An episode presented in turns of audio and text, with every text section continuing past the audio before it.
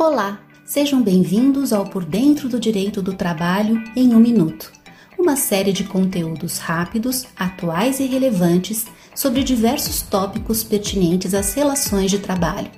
Meu nome é Ana Lúcia, sou a sócia da área trabalhista do escritório Araújo Policastro Advogados e hoje falarei sobre a comunicação de doenças ao empregador.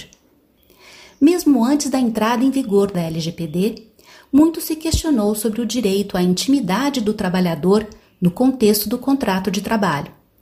O TST, por exemplo, já decidiu que a exigência da Classificação Internacional de Doenças, a CID, em atestados médicos para o abono de faltas não é razoável. Além disso, há leis específicas que trazem penalidades para o empregador que dispensa empregado por motivo de deficiência reabilitação, dentre outros. Nesse mesmo sentido, o TST já afirmou jurisprudência por meio de súmula, no sentido de que dispensar empregado portador de doença grave é prática discriminatória.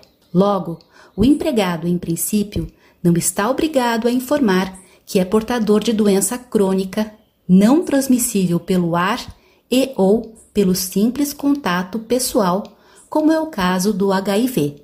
Quando a empresa tiver ciência da doença crônica e resolver dispensar o empregado, é importante que ela tenha evidências de que a despedida não se deu em razão do estado de saúde do empregado, mas sim de diminuição de quadro, encerramento de filial e similares. Contudo, se a doença for transmissível por contato pessoal, como no caso da Covid-19, por outro lado, o entendimento é outro.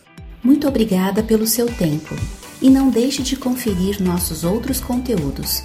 Acesse nosso site www.araújopolicastro.com.br e nos acompanhe nas redes sociais LinkedIn, Facebook e Twitter para conferir outros podcasts da série e para obter mais informações a respeito de assuntos jurídicos relevantes. Um abraço e até a próxima!